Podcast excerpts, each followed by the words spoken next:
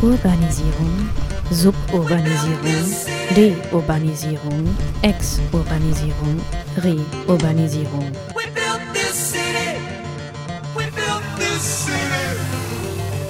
Reurbanisierung. Und seit an die Stadt. Leipzig Stadtentwicklung. Gut, im Rahmen unserer Reihe äh, Gespräche zur Leipziger Stadtentwicklung bin ich heute verabredet mit Dirk Förster, das ist der Geschäftsführer und künstlerische Leiter vom Loft. Das Loft ist vermutlich allen Leipzigern mehr oder weniger ein Begriff.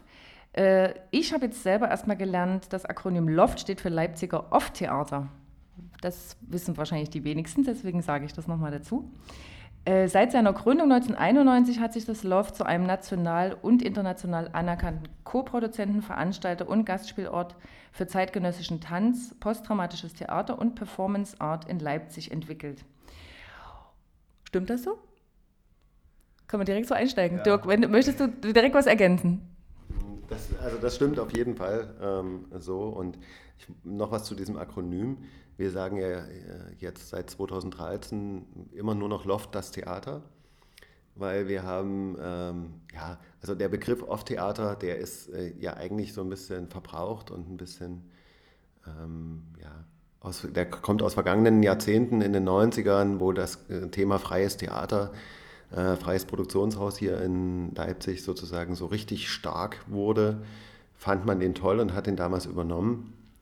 Der ist aber eigentlich nie so richtig in der Stadt angekommen und wir haben das immer daran gemerkt, dass die Leute immer so dachten, es geht irgendwie um Immobilien mhm. und auch lustigerweise auch daran, dass ähm, Immobilienfirmen angefangen haben, in ihren äh, Inseraten für irgendwelche Wohnungen, die sie vermieten oder verkaufen, in alten Fabrikgebäuden, äh, Loft mit Doppel-F zu schreiben, obwohl es ja eigentlich im Immobilienzusammenhang mit einem F geschrieben wird. Mhm. Wir sammeln, haben sowas auch mal eine ganze Weile gesammelt weil wir es sehr amüsant fanden. Und sind dann 2013 zu dem Punkt gekommen, wir müssen mal besser erklären, was das eigentlich ist und betrachten also Loft einfach nur noch als Eigenname mhm. und haben deswegen dieses starke Statement dahinter gesetzt, das Theater, ähm, um eben klarzumachen, hier geht es nicht um Immobilien, hier geht es um Theater und das ist vielleicht auch noch eins, auf dessen Programm man mal besonders schauen sollte. Ähm, jetzt, also wir sitzen ja jetzt gerade am Lindenauer Markt beziehungsweise im Bürogebäude hinterm Lindenauer Markt. Aber wie lange ist denn das Loft-Theater schon hier am Lindenauer Markt ansässig? Das ist ganz interessant, weil das ist auch meine persönliche Geschichte äh, mit dem Loft. Es wurde ja gegründet von fünf Künstlervereinen, die einfach eine Bühne brauchten und gemerkt haben, wenn wir uns da immer alleine drum bemühen, dann kommen wir da nie zu einem Ergebnis. Wir müssen das gemeinsam betreiben. Und äh, es gab damals dann den Ratsbeschluss hier, das ehemalige Haus der Volkskunst am Lindenauer Markt ähm, zu entwickeln als einerseits Spielort für die ähm, freien Theater- und Tanzschaffenden und zum anderen als Spielort für, die, für das Theater der jungen Welt. Und dann hat man sich überlegt, ja, da gibt es doch schon diese Leute, die das Loft machen, die sitzen da im Bayerhaus damals noch in der Ernst-Schneller-Straße, also direkt in der Innenstadt. Da gab es große räumliche Probleme. Ähm, es war im Prinzip schon klar, dass der Betrieb als Veranstaltungsstätte dort äh, erstmal nicht mehr möglich war. Und dann hat man eben überlegt, wer soll denn das äh, Haus hier betreiben am Lindenauer Markt. Und dann ähm, ist man da auf das Loft gekommen. Und das war dann für mich tatsächlich auch die erste ähm, Aktion hier im Winter 98, 99 äh, hier an den Lindenauer Markt mit umzuziehen. Okay, das sind ja fast 20 Jahre schon, ne? Das sind schon fast 20 Jahre, ganz genau. Mhm. Und ähm, fast genauso lange ähm, haben wir dann dazu noch dieses Büro, in dem wir gerade sitzen, das sich in einem ehemaligen Wächterhaus befindet, in der Dämmeringstraße 21. Ähm, also das sind so beide, beides eigentlich Standorte, die auch sehr für die Stadtentwicklung in Leipzig stehen. Die Sanierung vom ehemaligen Haus der Volkskunst war ja ein riesengroßer Schritt, auch für den Lindenauer Markt. Mhm. Manche, manche wird sich noch erinnern, also als wir damals dann hier angefangen haben, da haben wir uns so ein bisschen wie auf einer einsamen Insel gefühlt. Viele äh, sehr verfallene, unsanierte Häuser rundherum, viel Leerstand, eine sehr ähm, ja, eher von wirklich sozialen Problemlagen gekennzeichnete Pro Bewohnerschaft auch hier rundherum mhm. und ganz wenig Einkaufsmöglichkeiten. Man, es war auch immer zum Beispiel eine, eine einzige Qual zu organisieren, dass die Künstler, die bei uns auf der Bühne stehen, irgendwo was zum Mittagessen bekommen oder abends noch was essen können, weil es einfach so wenig gab, außer den Schotten. Ähm, was war der Schotten? Das war so eine 1-Euro-Kneipe am Lindenauer Markt. Und ähm, ja, und die, äh, das Wächterhaus war eben für uns auch ein ganz wichtiger Punkt, weil ähm, mit dem Einzug dann vom Theater der jungen Welt ähm, im Jahr 2003, wenn ich mich richtig erinnere, war das einfach sehr, sehr eng geworden plötzlich im Theater und es haben einfach ähm, Nebenräume gefehlt, Büroräume gefehlt und so weiter. Und dann haben wir hier ähm, so eine Wohnung ähm, übernommen, also so eine Wohneinheit. Das war ja hier früher, glaube ich, mal ein Jugendamt. Dann war, wurde es wieder als Wohnhaus genutzt. Und ja, und da haben wir jetzt also unsere Büroetage derzeit. Genau. Und das, ähm, ja, und das Viertel hat sich ja seitdem total verändert. Mhm. Und darüber freuen wir uns auch sehr, weil das jetzt einfach auch so ist, dass ähm, die Besucher tatsächlich teilweise einfach über den Markt zu uns gelaufen kommen. Und das wäre früher absolut unvorstellbar gewesen. Da hat hier einfach, haben nur ganz, ganz wenige hier im Leipziger Westen überhaupt und ganz speziell in Lindenau gewohnt, die zu uns gekommen sind. Der größte Teil der Besucher kam halt aus dem Zentrum, aus der Südvorstadt, aus Konnewitz. Hm. Und wenn es da geregnet hat und man mit dem Fahrrad irgendwie keine Lust hatte, den langen Weg zu fahren, dann sah es schon auch mal schlecht aus. Und jetzt ist es mhm. einfach, gibt es halt Leute, die kommen zu uns, wie sie den Fernseher einschalten, was ich extrem sympathisch finde. Also die wissen teilweise gar nicht so richtig, was da jetzt auf sie wartet, sondern die sagen einfach, ja, ich lasse mich mal überraschen, sie sind neugierig, sind total offen. Mhm. Und das ist eigentlich auch ein, wie ich finde, sehr interessantes Publikum. Also das so ganz ja, ohne Berührungsängste, ohne Schwellenängste einfach mal sich zeitgenössische Kunst auf unserer Bühne anschauen kommt. Das führt sofort zur nächsten Frage, weil das natürlich demnächst, ich habe gehört, ab nächstem Jahr äh, nicht mehr so sein wird mit dem, dass vielleicht so viele Leute in Hausschuhen mal schnell rüberkommen, statt einen Fernseher anzumachen. Erzähl mal kurz was dazu bitte. Ja, na, wir ziehen ja um auf die Spinnerei in die Halle 7. Hm, wir gehen derzeit davon aus, dass das dass der Bau im April fertiggestellt sein wird. Dann müssen einige bürokratische Aktionen noch gemacht werden. Ähm, Übergaben an die Stadt Leipzig. Die Stadt Leipzig übergibt es dann wieder an uns und so weiter. Ähm, sodass wir denken, wir können dann im Juni umziehen, können uns dann dort erstmal äh, sozusagen aufbauen, unsere ganze Technik ähm, an den Start bringen und mit den ersten Proben und Residenzen für Künstler beginnen und wollen dann im September 2018 da auf der Spinnerei eröffnen, zusammen auch mit dem Leipziger Tanztheater, das unser direkter Nachbar sein wird. Äh, Finde ich eine ganz schöne Sache, denn der Tanz ist ein ganz großer Schwerpunkt in unserem Programm. Mhm. Und da kommt sozusagen Kunst, Produktion ja, oder ein künstlerischer Veranstaltungsort mit einem Ort der kulturellen Bildung zusammen. Dort gibt es 400 Kinder und Jugendliche, die jede Woche in den Kurs, Kursbetrieb gehen und äh, bei uns gibt es ja so 400 bis 500 Künstler jedes Jahr auf unserer Bühne zu sehen. Ich finde das eine schöne Koinzidenz der Zahlen. Und ähm, ich denke, da wird es einen ganz fruchtbaren Austausch geben. Es war für uns letztendlich ein Rettungsanker und der letzte, die letzte Möglichkeit für uns zuzugreifen, denn wir hätten sonst auf der Straße gestanden. Also wir haben in den vielen Jahren haben wir viele Optionen geprüft, die dann ähm, verworfen wurden aus unterschiedlichsten Gründen. Ähm, es ging mal eine ganze Zeit lang ging es um, um die Feinkost. Ähm, das äh, hatte sich dann erledigt.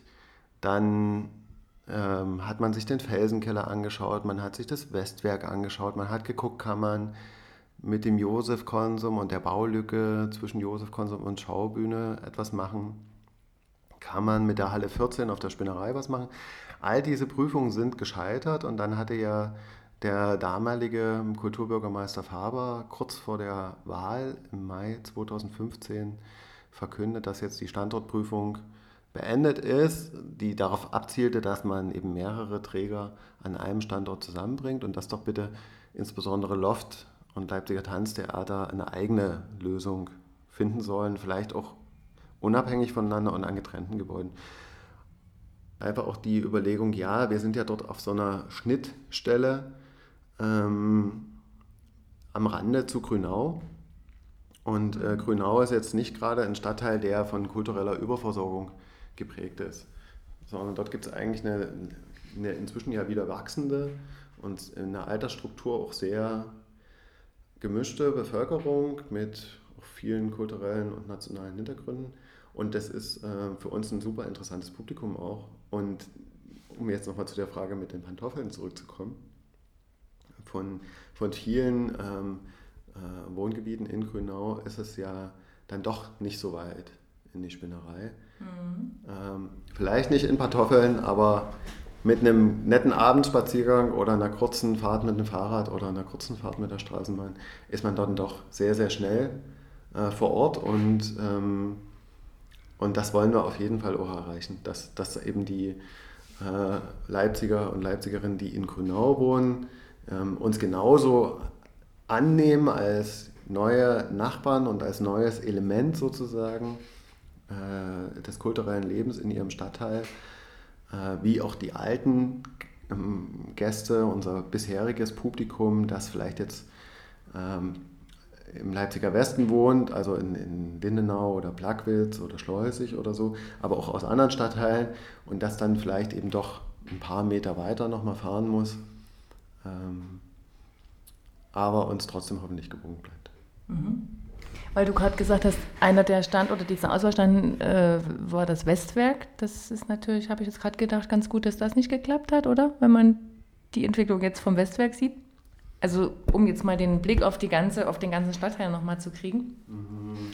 Ja, das war, also das, hm, das würde man, glaube ich, über viele von den genannten. Standorten sagen, außer vielleicht über den Josef-Konsum. Ich hatte noch einen vergessen, da gab es auch zwischendurch mal noch was auf der äh, Straßenseite gegenüber der Schaubühne.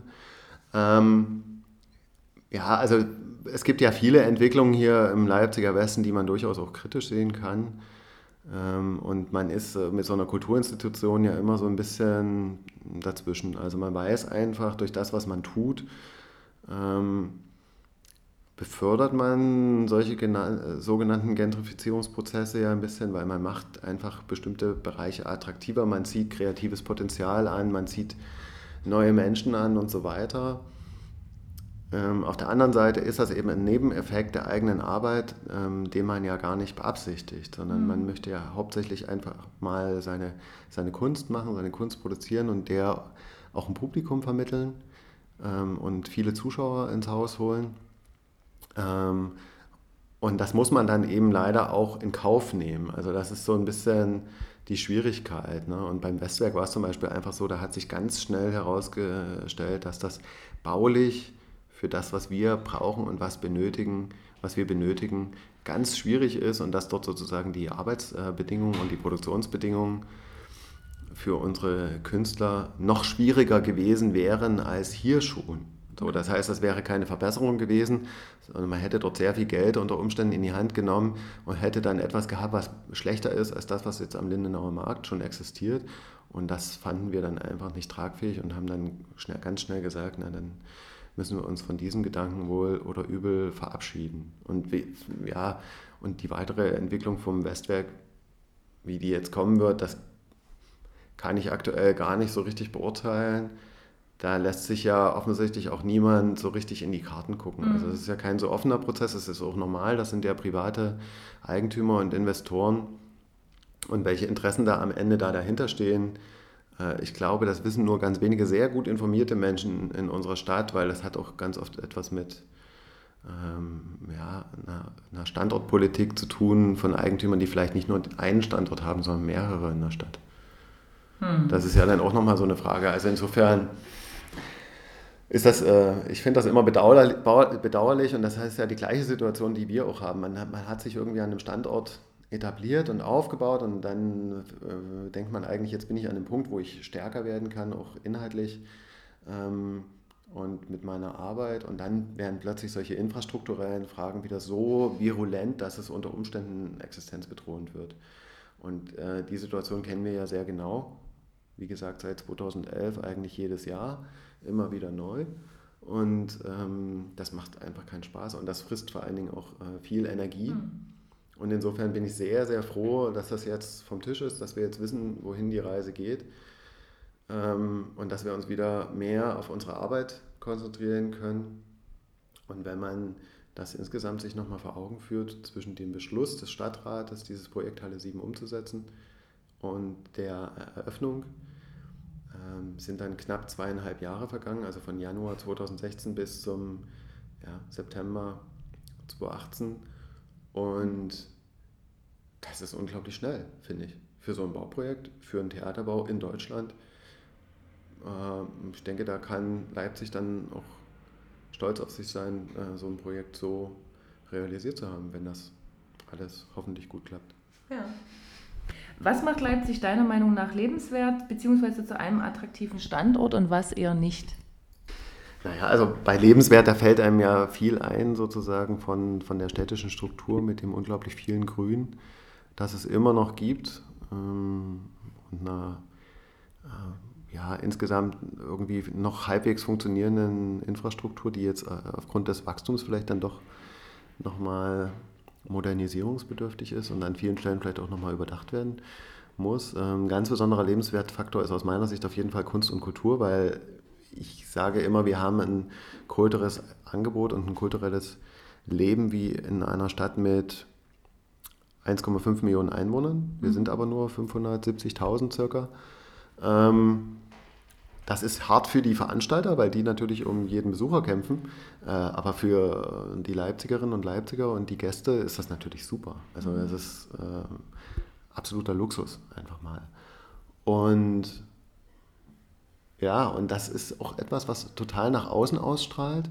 Wir merken das ganz stark, äh, dass eben viele Leute, die künstlerisch zum Beispiel in Berlin oder in anderen Städten tätig waren oder in Hamburg, einfach immer mehr Leipzig auf dem Schirm haben und nach Leipzig ziehen, hier in Lebensmittelpunkt suchen, hier als Künstler immer noch nicht ähm, existieren können in vielen Fällen, sondern einfach hier wohnen und dann eben versuchen müssen, ähm, über künstlerische Arbeiten, die sie an anderen Orten realisieren, ihren Lebensunterhalt mhm. zu verdienen. Aber davon gibt es immer mehr.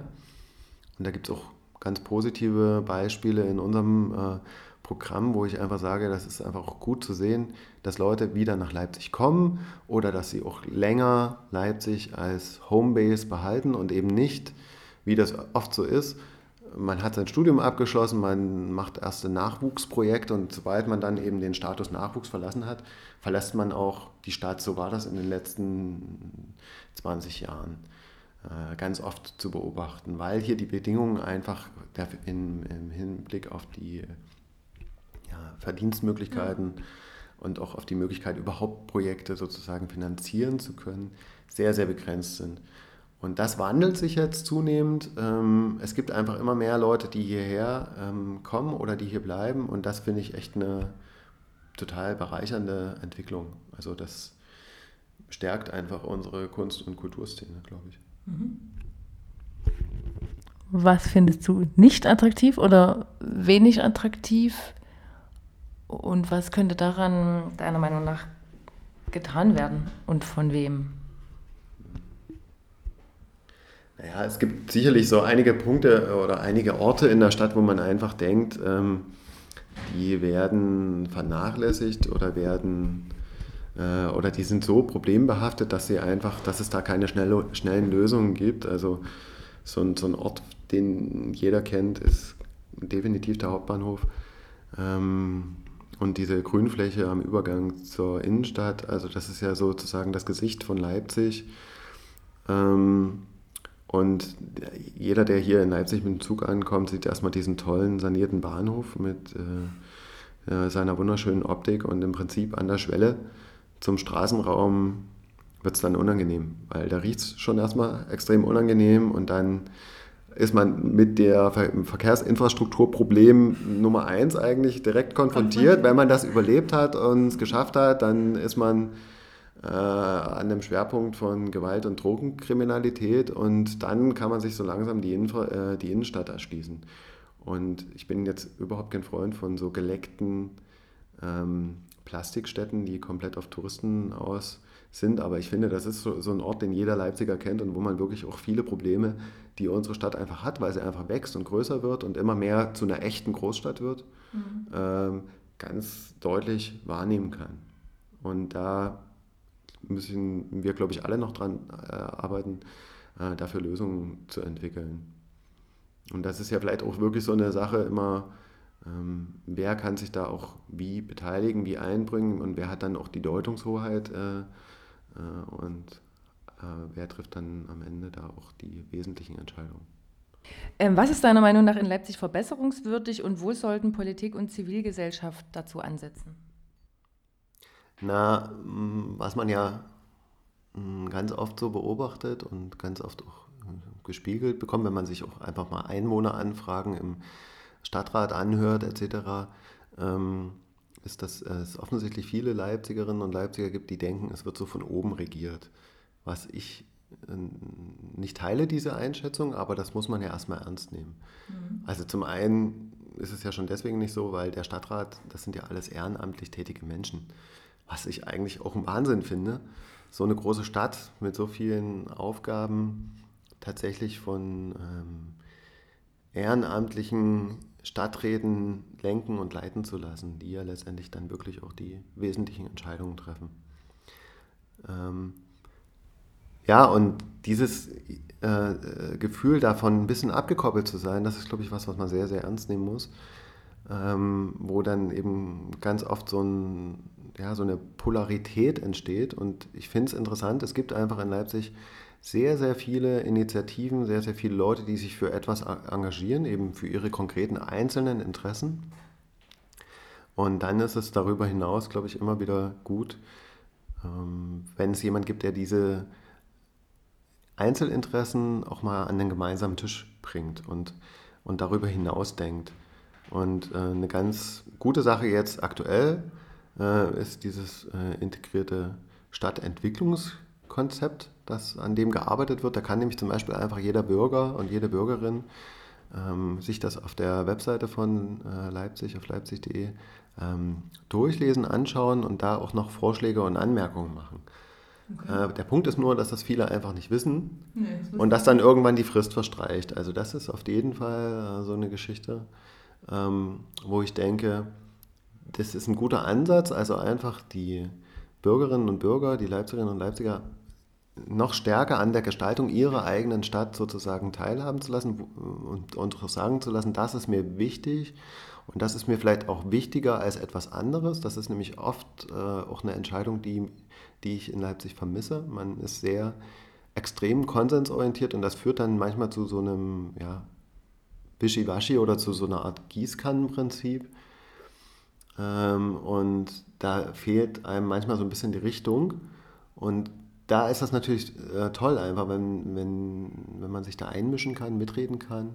Und es gibt ja sehr, sehr viele andere Beteiligungsprozesse, die die Stadtverwaltung in verschiedensten, für verschiedenste Themen und äh, verschiedenste Stadtteile ähm, initiiert.